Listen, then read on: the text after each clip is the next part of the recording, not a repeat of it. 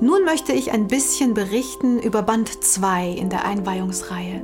Einweihung in den energetischen Jahreskreis. Ich wollte verstehen, was passiert an den Feiertagen, die wir alle ständig erleben in unserer Zeit. Was passiert zu den heiligen drei Königen?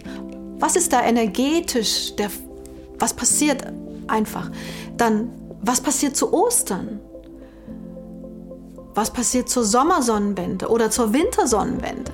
Was passiert an Halloween? Ist das alles etwas, das einfach nur so ist oder ist da energetisch etwas?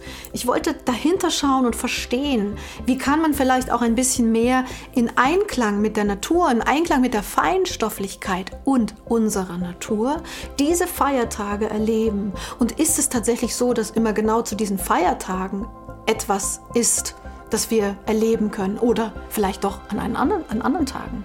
Weihnachten zum Beispiel, ich erinnere mich, ähm, Weihnachten ist ein, oder die Zeit um Weihnachten, da sind wir alle immer beisammen und wir wünschen einander ein gutes, gesundes neues Jahr zu Silvester. Tatsache ist es aber so, dass ausgerechnet in dieser Zeit, in dieser energiearmen Zeit, jedes Wünschen nicht einmal ansatzweise eine solche Kraft besitzt, wie wenn wir in der Sommersonnenwende sind, wenn die Sonne am höchsten steht und das Qi unsere Wünsche am besten unterstützen kann.